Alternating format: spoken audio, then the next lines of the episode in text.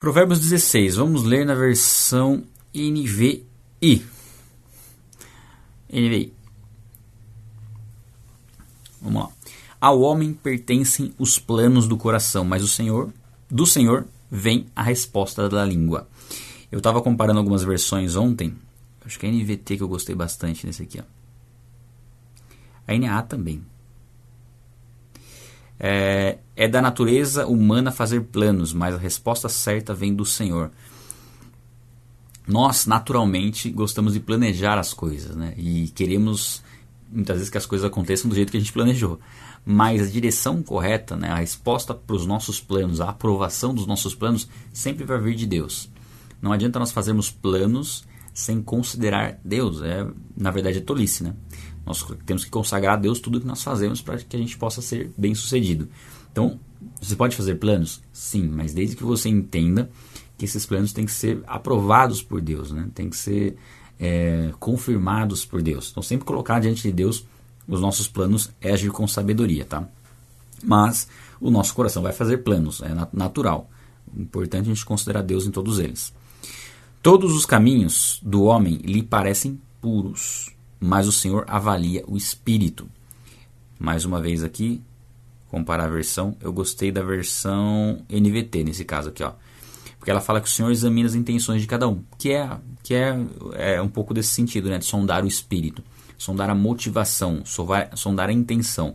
Então, muito bem, nós podemos é, entender que o, escolher o que fazer, qual a atividade, qual profissão, é, qual atitude, tudo, em todas as nossas ações. O que verdadeiramente conta é, é se essa intenção ela é pura, ela é correta, ela agrada a Deus.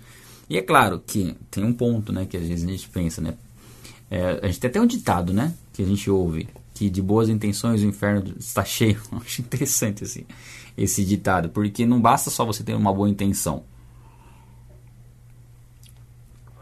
Porque se você está fazendo algo que é contrário à vontade de Deus, você pode ter a maior das boas intenções, você está fazendo algo enganoso, algo pecaminoso, algo que desagrada a Deus.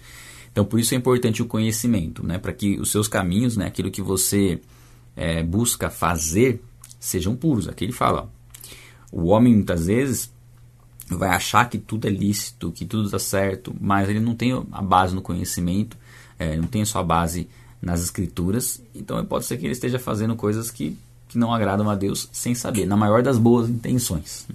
Então, é, não é o homem quem determina se aquilo que ele faz é puro. Quem determina é o próprio Deus. Quem avalia as intenções, inclusive as ações e as intenções por trás das ações, é o próprio Deus através daquilo que nós lemos na palavra. E aqui, Eu acabei de citar esse versículo. Então, assim, esse primeiro, esse, é, esse terceiro, vou grifar ele. Tem alguns versículos, assim, que chamam bem atenção aqui, né? Nesse capítulo. Esse é um deles que eu gosto. Consagre ao Senhor tudo o que você faz e os seus planos serão bem-sucedidos. De novo, consagre ao Senhor tudo o que você faz e os seus planos serão bem-sucedidos. É tudo o que você buscar realizar, consagra a Deus. Deus, isso aqui eu faço para glorificar o teu nome. E é interessante que se você for fazer algo que não glorifica a Deus, você vai perceber que aquilo de cara, né? Você vai perceber que aquilo não é algo que glorificará a Deus, porque de repente tem mentira envolvida, tem desobediência. É, você vai perceber naquilo se aquilo realmente é algo que se alinha com a vontade de Deus. Esse é o primeiro ponto. A gente comentou em algumas em algumas outras leituras, né, que quando nós nós vamos é, colocar qualquer projeto em, pra, em prática, qualquer, é, ou seja, o seu trabalho, a sua profissão, aquilo que você faz, é importante avaliar se isso produz algo que está de acordo com o que agrada a Deus, né? Se não é um, se a sua ação, se a sua atitude, se a sua profissão, ela de fato constrói, constrói algo que beneficia as pessoas e não o contrário. Preciso ter muito cuidado nesse sentido. E aí, a partir daí, se você consagrar a Deus essa profissão, esse trabalho, com certeza os seus planos serão bem sucedidos. Né? Aquilo que você vai buscar vai estar alinhado com a vontade dele. Tudo depende do relacionamento. Né? Se você tem relacionamento com Deus, intimidade com Ele, Ele vai te direcionando no propósito. Inclusive, muitas pessoas às vezes perguntam assim: ah, estou muito em dúvida, eu não consigo ouvir a voz de Deus, eu não consigo saber se, né, se eu vou sigo esse caminho, sigo outro. E ah, normalmente é, a, a, pessoa está esperando uma resposta audível, como se Deus falasse, olha, que mostrasse para ela. E Deus, ele usa a sabedoria que ele nos dá para que a gente tenha esse discernimento já. Sem necessariamente você ter que ouvir uma voz audível. Né? Se você ficar esperando isso, vai ficar esperando muito tempo. Né? Muitas vezes Deus vai te dar sabedoria para você tomar a decisão. Ele vai colocar o intelecto em você e vai preparar circunstâncias para você já saber o que deve ser feito. Né? Então, você vai fazer e você vai é, analisar a questão de uma forma coerente. Vou dar o exemplo que eu, que eu, que eu tive ontem, né? que eu assinei o contrato com a editora Vida. É, para você que ouvia a voz de Deus, Deus falou, não, assine o contrato né, para escrever um livro. Não, mas foi algo que Deus preparou, as circunstâncias, a situação, trouxe paz no coração, deu convicção de que esse era o caminho. Toda a luta, a batalha que a gente enfrentou para chegar em São Paulo, a gente foi lá em Guarulhos, na sede da editora, quase que eu chego no litoral antes de chegar em Guarulhos, né? De tão demorado que foi o caminho. E toda essa circunstância se mostrou como um, uma batalha espiritual realmente para que isso desse certo e como um direcionamento de Deus. Eu compreendi como um direcionamento de Deus. E nas nossas vidas, nós vamos tomar decisões que muitas vezes você vai tomar uma decisão achando que é da vontade de Deus vai perceber que não é. Só que você vai só perceber isso quando você, de repente, errar em alguma questão. Então, através do erro, nós aprendemos também. Ah, poxa Deus, eu não sei muito bem se eu, se eu vou para esse emprego ou não, estou muito em dúvida, coloco em oração, mas ainda você não, parece que não fica claro. Toma uma, é, toma uma decisão com base é, na razão porque Deus vai preparar as circunstâncias, mostrar a razão, aí você pode de repente agir ali. É, e essas decisões nesse sentido, trabalho ou alguma mudança que não seja tão radical assim, você de repente pode aprender com aquela ação, ó, perceber que eu não estava discernindo a voz de Deus e, e, e, mudar, voltar atrás, fazer algo diferente. Se é algo muito importante, um casamento, por exemplo, né, esse é outro ponto. Muitas pessoas falam assim: como Deus confirma o relacionamento? Tem amizade? Tem compromisso, a pessoa é temente a Deus, esses são os indícios. Né? Não precisa muita espiritualidade, enfim. Né? Consagra a Deus.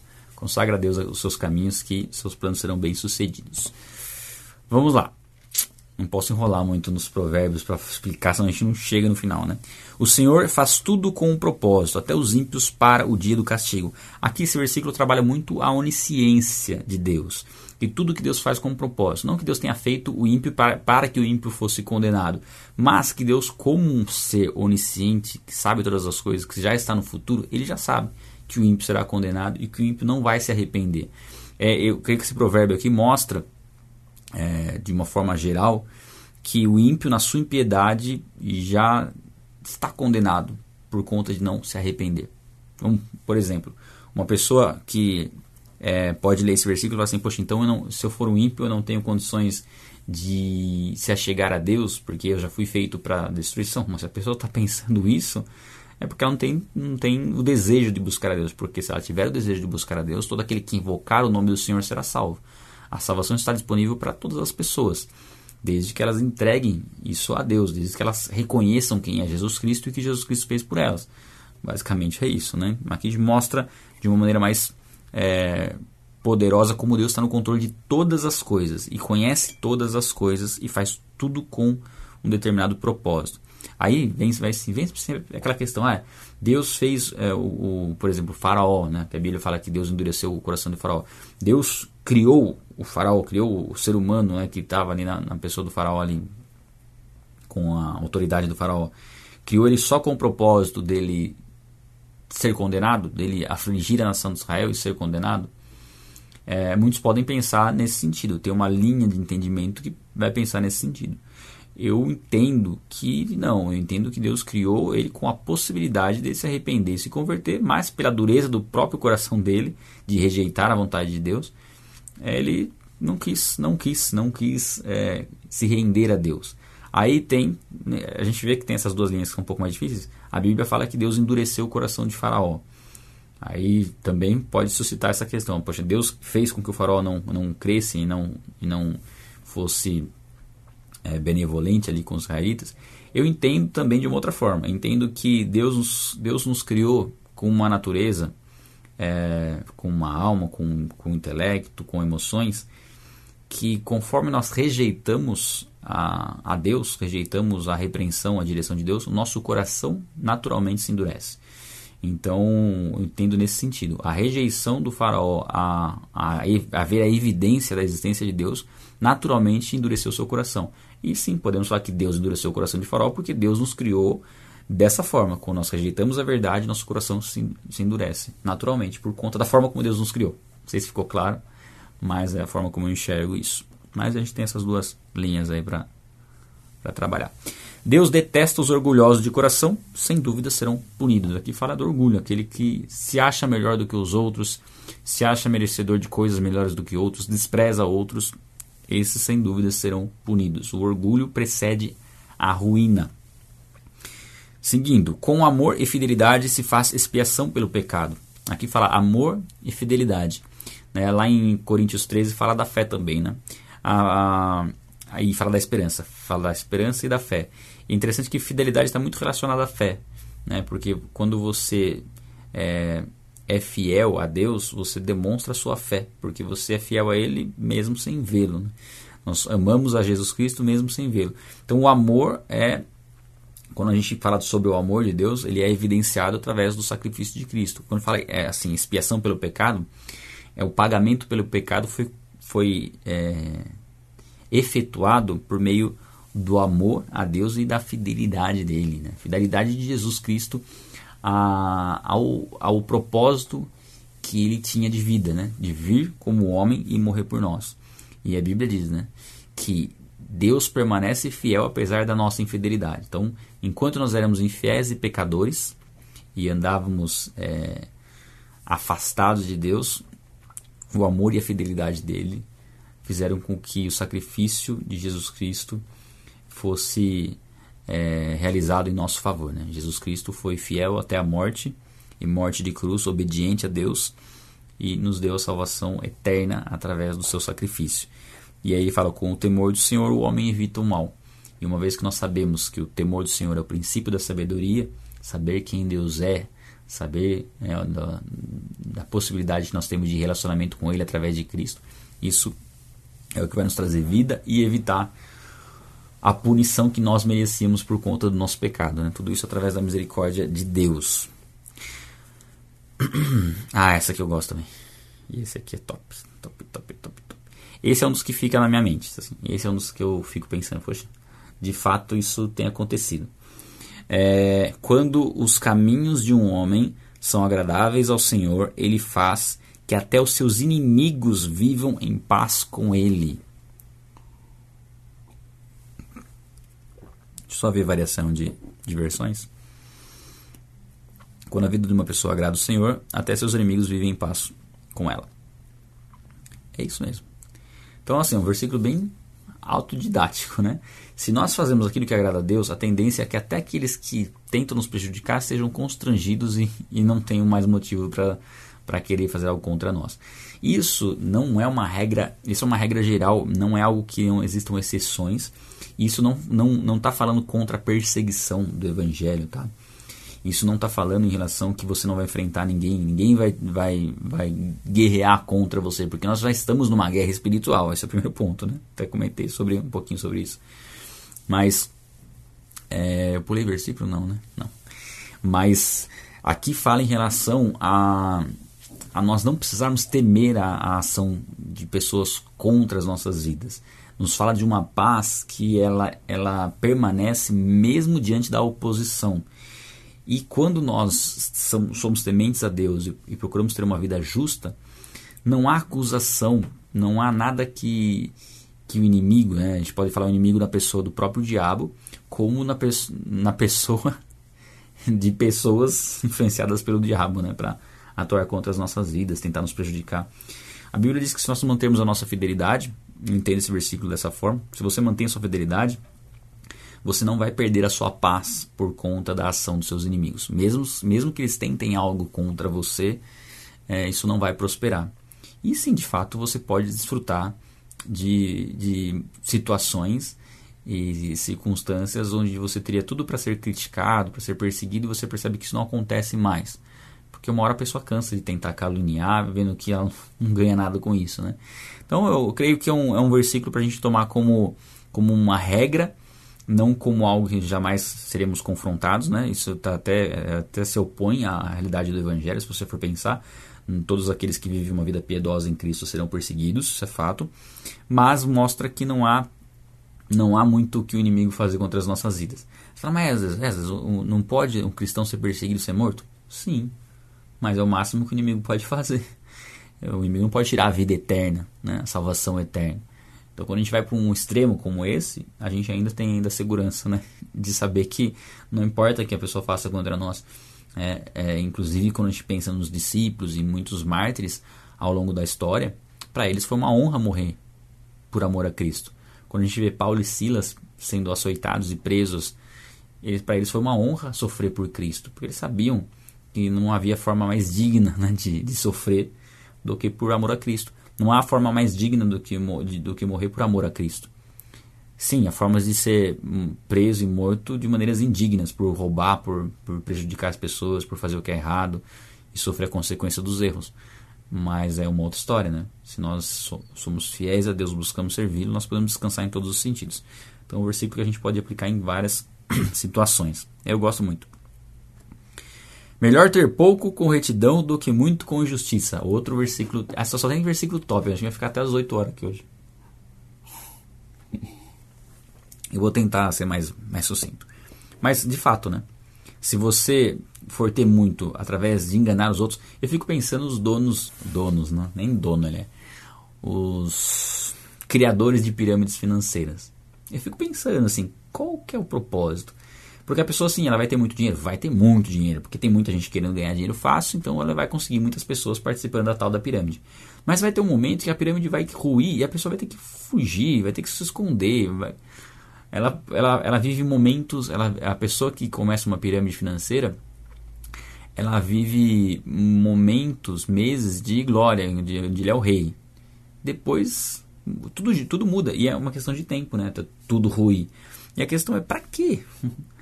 Que, que propósito que vai ter esse dinheiro ganho com injustiça? Pensa aí num dinheiro de tráfico de drogas, por exemplo. Que paz que isso vai trazer para a pessoa, né? Mais cedo ou mais tarde vai causar destruição, sem, sem contar que vai causar destruição de outras pessoas pelo meio com o qual ele, ele é produzido, né? É muito melhor se você ter pouco com justiça do que muito com injustiça. Tá? Não significa que você tenha que ficar com pouco. Esse versículo não está falando que você não pode ter muito, mas o seu muito não pode vir como fruto de injustiça, de coisas ilegais, né? Em seu coração, esse aqui também, esse aqui também. Ele é bem parecido com aquele outro, né? Primeiro que a gente leu, mas ele tem um aspecto um pouco diferente. Em seu coração o homem planeja o seu caminho, mas o Senhor determina os seus passos. Isso aqui é top demais, top. E fala muito de oração, né? Qual seria o tema fundamental desse versículo? Seria a oração. É o fato de você pedir algo a Deus. Eu dou esse exemplo, inclusive no vídeo sobre oração, tá no canal, se você quiser acompanhar. Eu dou exemplo que você pede algo para Deus, é que eu coloco aqui, né? Só para aparecer. Você pede algo para Deus porque você quer, você tem esse objetivo de chegar aqui. É, Deus sempre olha o objetivo da sua oração. Né? Então você pede isso para que você tenha isso. Só que Deus sabe que se você tiver isso, se Ele te der isso que você está pedindo, você vai para cá. Você não vai para cá. Então Ele não te dá isso aqui. Ele te dá isso aqui. Porque sabe que dando isso aqui você chega aonde você quer chegar. Ele ora no objetivo final da sua oração. Então é ele que determina os seus passos, é ele que mostra a você. Eu sei que você tem um propósito, que você quer me agradar, que você quer me servir, e você acha que tendo isso você vai me servir, mas não, tendo isso daqui. Porque aí sim você vai alcançar no objetivo que é me servir. Então sempre entenda esse princípio. Né? É, muitas vezes o que você pede a Deus não é exatamente o que você precisa. Ele dá o que você precisa. Porque ele quer, ele sabe do seu objetivo. Se o seu objetivo, se você está orando de acordo com a vontade de Jesus, você está orando em algo que Deus quer realizar na sua vida. E ele vai dar meios para você realizar isso. OK? Muito bem. Ah, os sábios do, ah, os lábios, aqui, aqui uma, uma passagem, vai ter alguns versículos que falam do rei esse rei ele está no contexto né, que Salomão escreveu os, os, provérbios né, na monarquia, mas nós podemos aplicar esse rei ou como um homem que tem autoridade dada por Deus para reinar, dentro do contexto que a gente está vendo aqui, ou como o próprio Deus como rei. Dá para a gente tirar um pouco, nesse, ver o provérbio um pouco nesse sentido e tirar um, um ensinamento, um, creio que melhor, mais contextualizado com a nossa época. Né? Ó, os lábios do rei falam com grande autoridade. A sua boca não deve trair a justiça. Aqui fala da responsabilidade de um líder, por exemplo. Né? Um líder tem responsabilidade de agir com justiça, do contrário, não vai se manter né? Na posição que Deus o colocou. Então, é um princípio de liderança, de autoridade, é não trair jamais a justiça, jamais ser injusto. Aí ele fala aqui, ó, balanças e pesos honestos vêm, vêm do Senhor. Todos os pesos da bolsa dele são todos os pesos da bolsa são feitos por ele. Tá? Não é bolsa de valores não. Tá? Eu vou pegar até na versão NVT aqui que eu gostei do que eu li nela.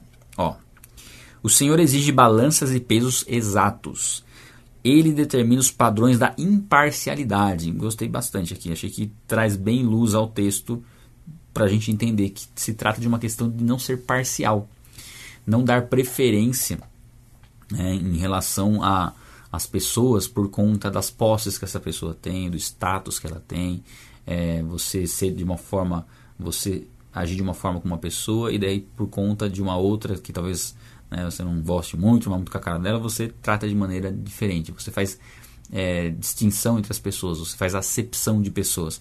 Então esse, esse provérbio coloca nesse sentido, porque Deus ele quer que você tenha sabedoria em, e equilíbrio em tratar as pessoas de forma igual. Eu não digo que você vai ter que ter intimidade, relacionamento com pessoas da mesma forma, ou que você não precisa, não, não vá tudo que você vai fazer para uma pessoa que é seu amigo, você tem que fazer para uma pessoa que não é seu amigo. Existem situações e contextos diferentes. Aqui está falando no sentido de você ser injusto quando você deveria tratar as pessoas de maneira igual, seja numa negociação, seja, é, enfim, vamos pensar assim. É, imagine que você, um exemplo, vai pegar um exemplo bobo. Você, você tem um produto que você vende e você diz para uma pessoa que o máximo que você consegue fazer de desconto é, sei lá, 200 reais, né? Uma pessoa que vem comprar algo, você fala, o máximo que eu consigo fazer é 200 reais, não tem como fazer menos, você afirma isso.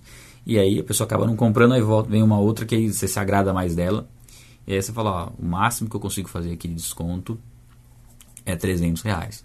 Quer dizer, o mesmo, o mesmo, mesmo momento, na mesma circunstância, só mudou pessoas e por conta de ter mudado uma pessoa ali, você adquiriu uma possibilidade agora de fazer um desconto maior. É, é claro que é um contexto difícil da gente.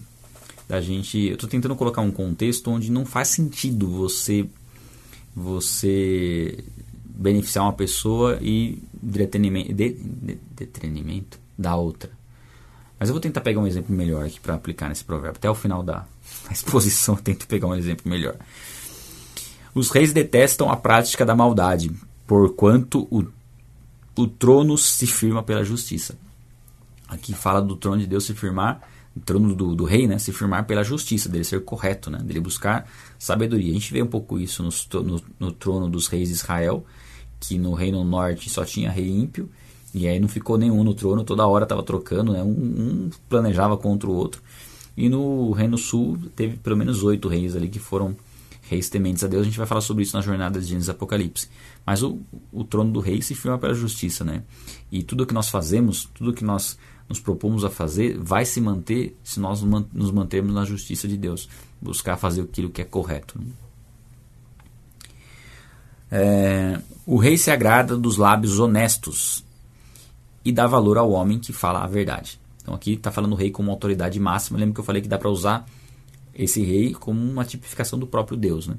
Se agrada de lábios honestos e dá valor a quem fala a verdade. Quem fala a verdade sempre vai ter uma uma reputação é, imaculada, uma reputação é, que não tem o que a pessoa ficar falando contra, né? porque é uma pessoa que se mantém na verdade. Nós viveremos de uma maneira muito tranquila e muito é, em paz se nós tivermos essa postura de sempre dizer a verdade.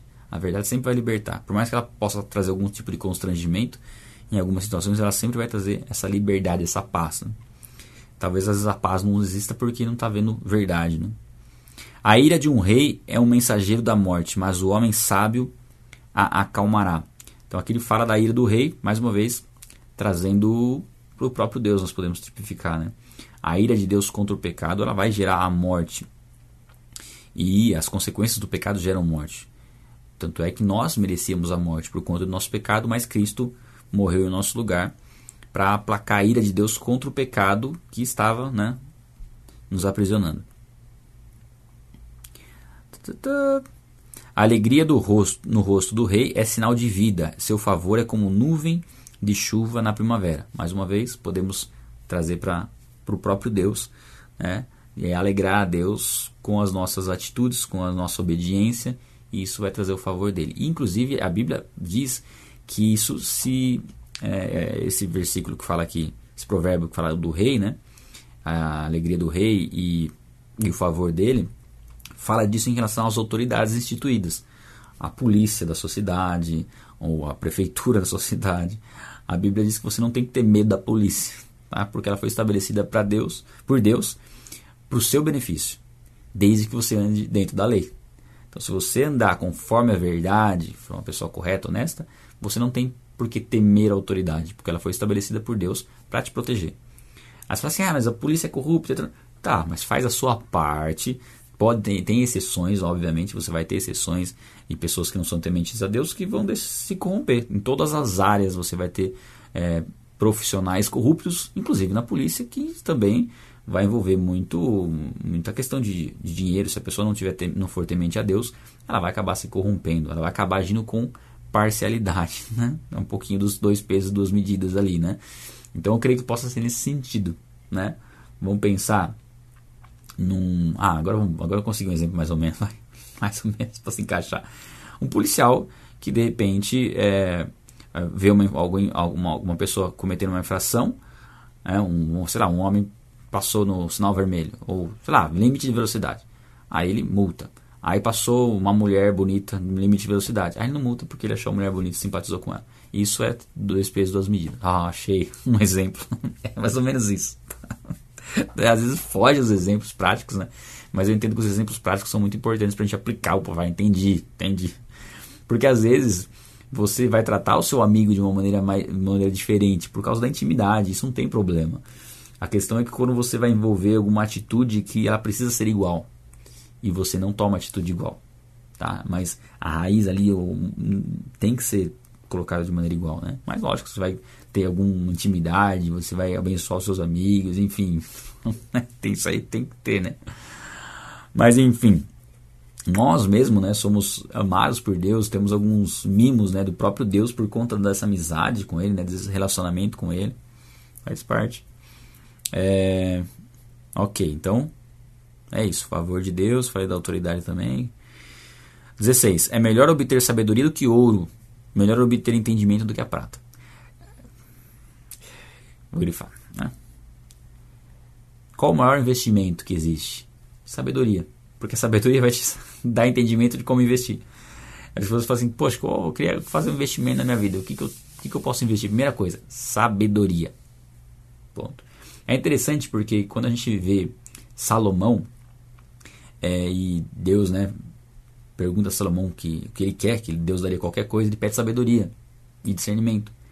E é interessante porque Deus deu sabedoria e discernimento a ele e deu riquezas. Só que a gente fica pensando que foi tudo um download, assim, Deus jogou tudo para ele. Ele falou: "Ah, toma sabedoria".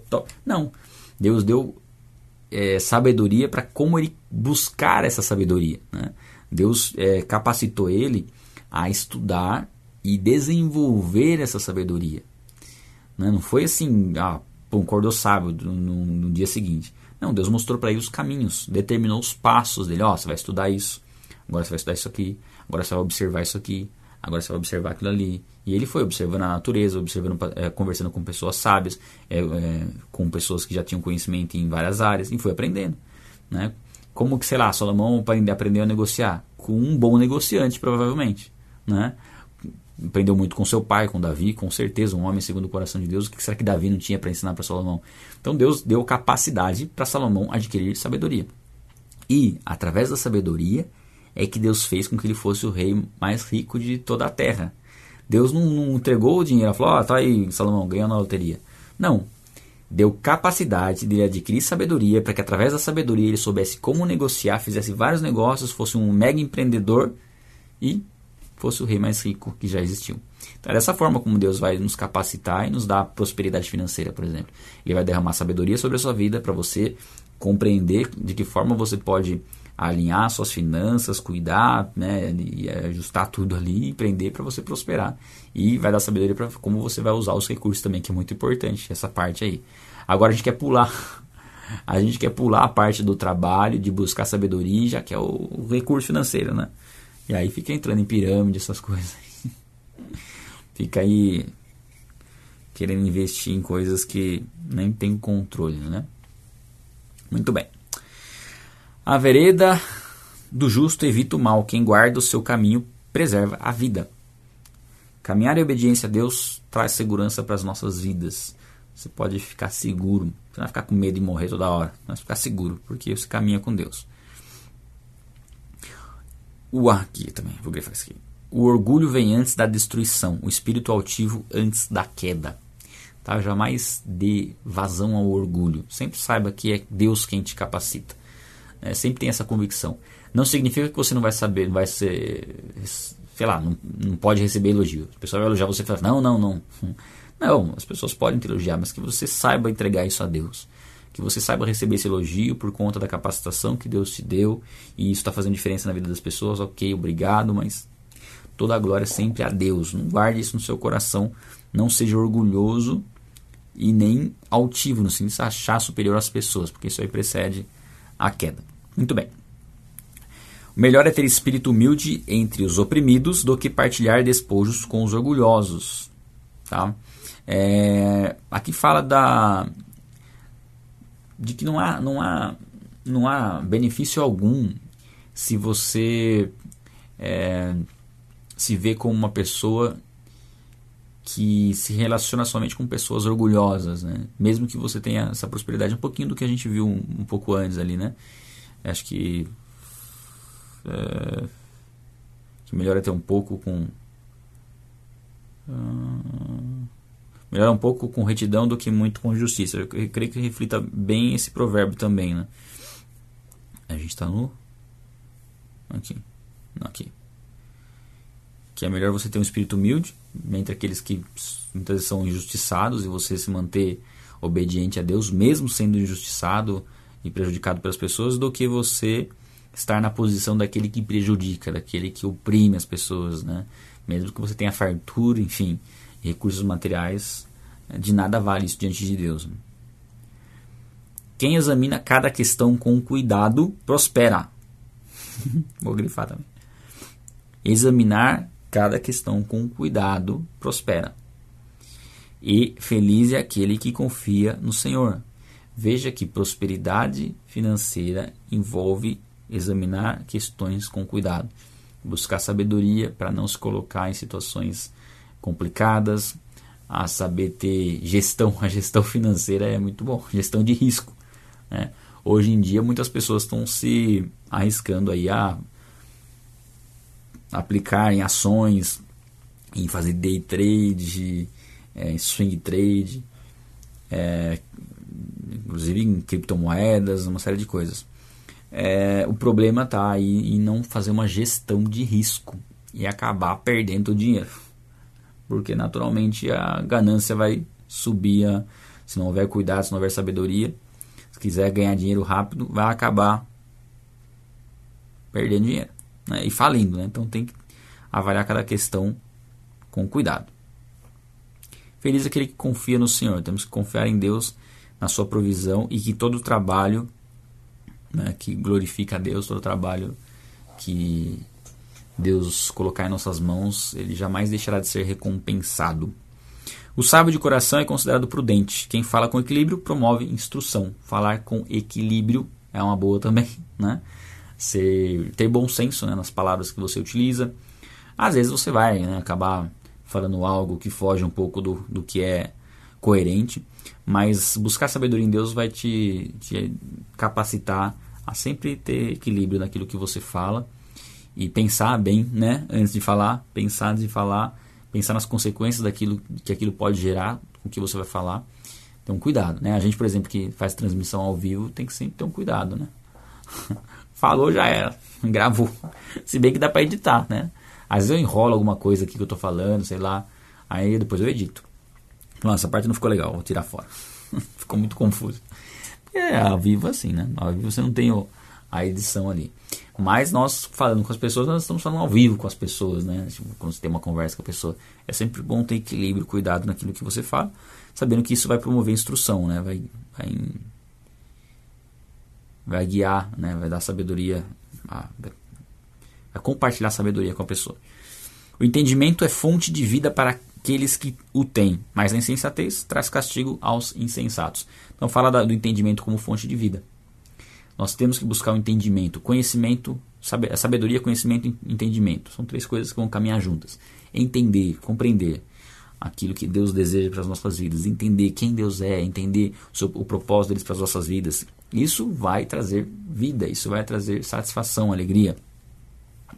O coração sábio ensina a sua boca, e os seus lábios promovem instrução. Então, o coração, a boca fala que o coração está cheio.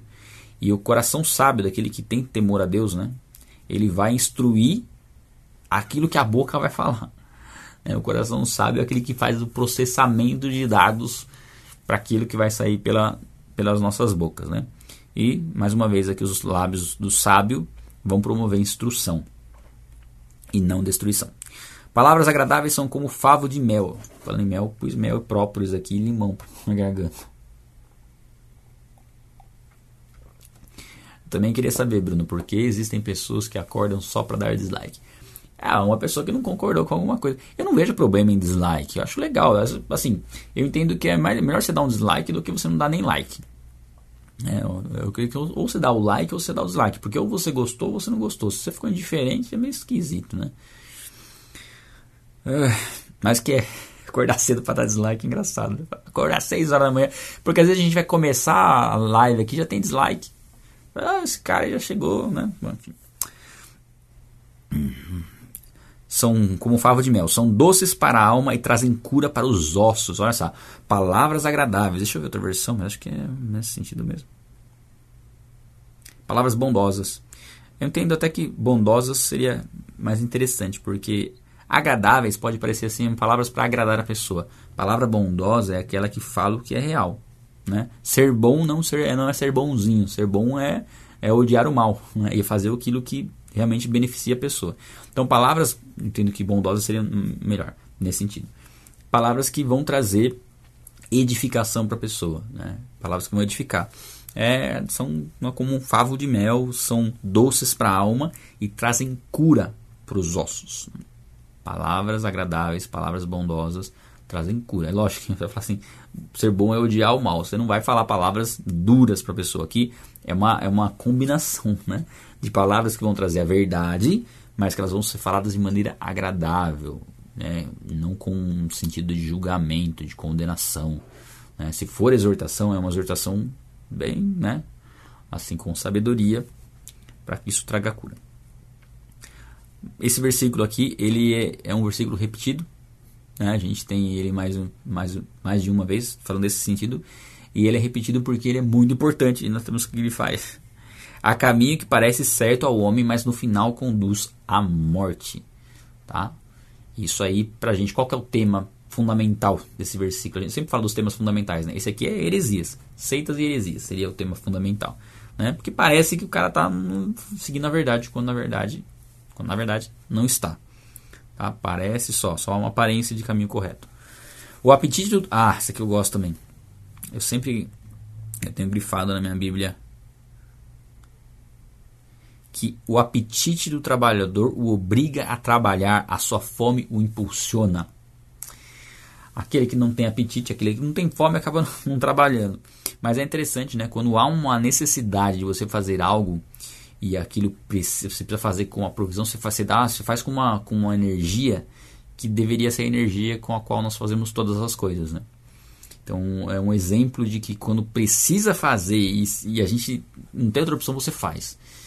E isso precisa ser algo constante em nossas vidas. A gente não precisa é, ter que ser obrigado a fazer para fazer, mas ter a mesma, a mesma motivação, eu não digo nem motivação, porque a motivação pode ser boa no começo, né? mas ela não vai te manter constante porque vai ter dias que você não vai estar motivado. Mas você saber o que é correto ser feito e saber a importância que isso tem. É como uma fome que você precisa saciar. E eu entendo que a fome por ver vidas conhecendo a Cristo tem que nos impulsionar a servir e a fazer todas as coisas que a gente faz na vida. Né? E essa tem que ser a motivação principal. Se a motivação for o dinheiro, ela vai embora a hora que o dinheiro vier. Você vai trocar ali, fazer uma troca. Agora, se a motivação é, são vidas, não há limite de vidas para conhecer a Cristo. Se a motivação é glorificar a Deus, não há limite de coisas que você possa fazer, que você já glorificou a Deus, já uh, exaltou a Deus de maneira suficiente. Não, sempre tem algo mais para entregar. Então eu creio que isso faz a diferença, nós temos esse sentido e usar como exemplo isso. Né? Quando alguém está com fome, precisa fazer algo, ele faz. Então é usar esse princípio. O homem sem caráter maquina o mal. Suas palavras são um fogo devorador. Né? O homem mal vai maquinar o mal. O mal, uma, uma fonte de água amarga só vai sair água amarga. Então não dá para esperar muita coisa boa de pessoas sem caráter. É, isso sempre vai causar destruição e nós temos que ficar longe de pessoas assim. Uh, o homem perverso provoca dissensão e o que espalha boatos afasta bons amigos. Não seja fofoqueiro ou fofoqueira, porque isso vai afastar amigos. Né? Então não, não, não se deixe levar e, e, perceba que você vai ter, por causa da sua natureza, né? da nossa natureza, eu me incluo nisso, você sempre vai ter uma curiosidade a mais quando você ouve alguém falando de alguém. Você vai perceber isso. O que, aconteceu? Quem fez o quê? O quê? Você vai querer saber, porque é na, da natureza humana querer saber em relação aos outros. Mas só, só saber não chega a ser um, um problema. O problema é quando você é aquele que vai falar dos outros e com a intenção de denigrir aquela pessoa, de rebaixar aquela pessoa para talvez você se sentir melhor, né? Então isso é um, é um grande é um grande problema. Espalhar boatos é aquele que não tem certeza de algo e fala como se fosse uma verdade. Não sei se alguém já falou algo para você. Falou, isso aqui é assim, assim, assado. Aí você vai na fé, né? Você vai crendo que, que é verdade. Aí você descobre que não. Próxima vez que você ouve, você não dá mais crédito. Tem alguns tem alguns canais, né? meu pai assiste bastante alguns canais do YouTube que trazem notícias. Mas não tem credibilidade nenhuma, porque eles trazem notícias você vai ver, né, normalmente relacionado a futebol, assim, né? Meu pai gosta de assistir bastante né, notícias e tal. E aí, ah, tal jogador está contratado. Aí eu só vejo essas, essas thumbnails assim, falar, não, não, não, tá. O cara fala que já, já tá certo que não tá. Então, assim, é, eu nem assisto mais, meu pai ele assiste. Aí meu pai fala assim, ah, você viu quem que vai vir aí para jogar no, no Palmeiras? Eu falo, pai, onde você viu isso daí? Ah, no canal no YouTube. Eu falei, esquece. Esquece porque esses caras não sabem nada.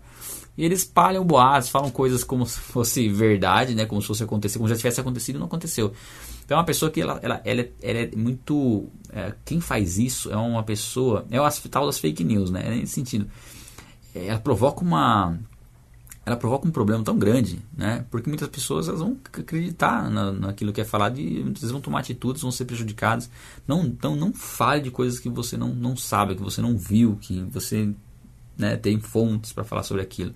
Não fale como verdade absoluta algo que você não, não pesquisou, algo que você nem consegue comprovar nas escrituras. Enfim, né, toma muito cuidado nesse sentido. Vai afastar bons amigos. Seus amigos vão saber que você é mentiroso e não vão mais confiar em você. O violento recruta seu próximo e o leva por um caminho ruim. É, não, não, não, não cai nessa conversa, tá? De seguir pessoas que têm conduta que desagrada a Deus, né? Seja violência, seja mentira, seja erro. Né? Se você é, tem, né, sente essa necessidade de ter amigos, né? E todos nós temos no fundo essa, esse desejo que o seu melhor amigo seja Jesus Cristo. E os outros melhores amigos que possam ser pessoas que compartilham na mesma fé. Isso é muito importante. E aqueles que não compartilham da mesma fé que você tem como amigos, de repente por conta desses amigos de infância e tudo mais, que o seu propósito principal seja apresentar Jesus Cristo para eles.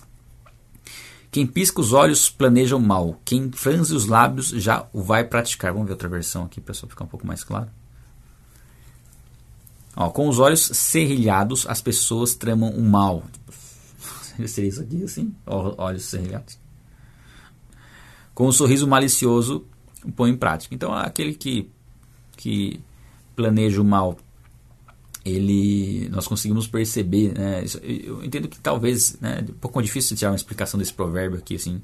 Ele é mais uma ilustração, né, de um da prática do mal, talvez como uma forma de nós percebermos quando o mal será praticado por alguém só pela ou com uma pessoa, uma pessoa que pratica o mal só pela maneira dela se expressar, né?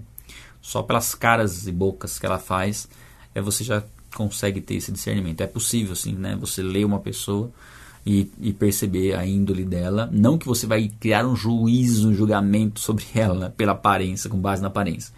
Mas Deus vai te dar sabedoria para se precaver, né? E, e um, discernimento de bater o olho e, falar, não, peraí, deixa eu prestar mais atenção nessa pessoa. Tá? É, não, não, não leva isso para o lado de julgar as pessoas pela aparência. Mas Deus vai te dar sabedoria de identificar movimentos e expressões para você, de repente, não colocar a sua confiança naquela pessoa. Né? Então, uma coisa é você fazer uma leitura da face da pessoa, outra coisa é você julgar por aparência, é, enfim, por conta da, do status da pessoa, das vestes, enfim, uma série de coisas. Aqui fala realmente de uma, de uma habilidade, estou falando de uma habilidade de você conseguir fazer uma leitura de expressões. A gente tem uns canais no YouTube, os canais no YouTube que falam disso, né?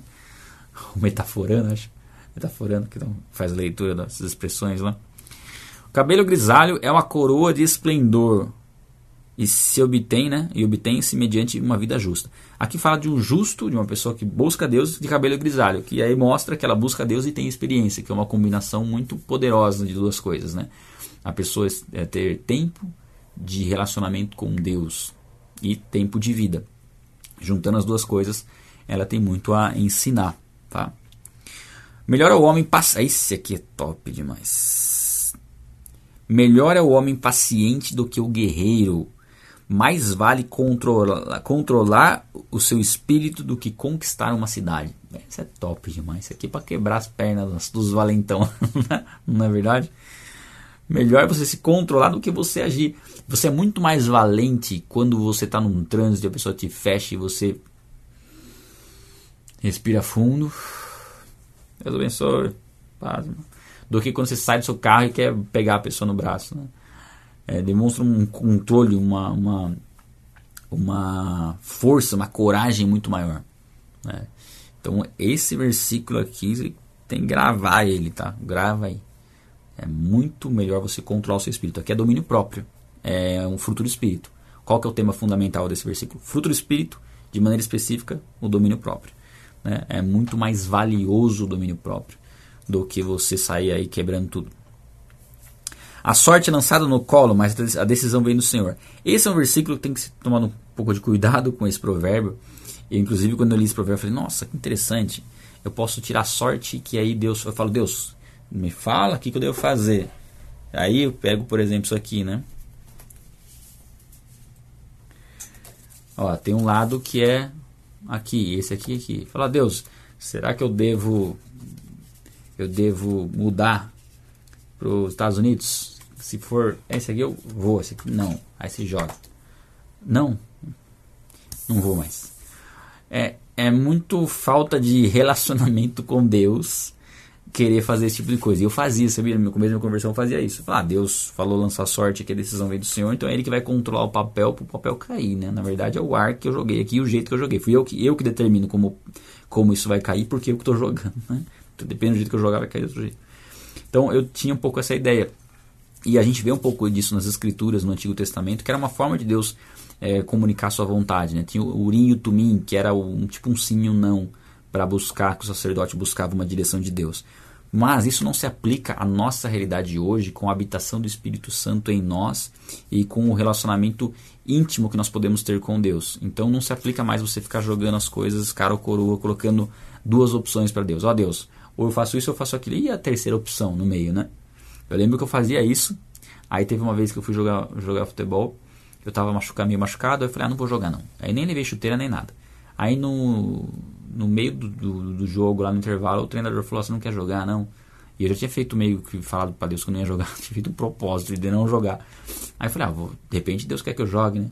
Aí eu lembro que saí do, do vestiário, peguei um tijolo, lá atrás do vestiário, joguei um tijolo Se cair desse lado do tijolo, eu jogo. Se cair desse lado, eu não jogo. O tijolo caiu de pé.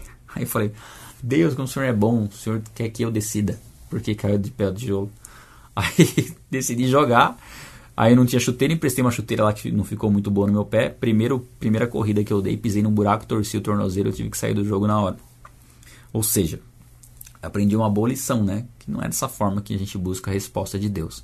Então, se você até hoje tem buscado a resposta de Deus é, na sorte, esquece. O que vai trazer resposta de Deus é relacionamento. Relacionamento, para você discernir o que é correto. Sabedoria está aí.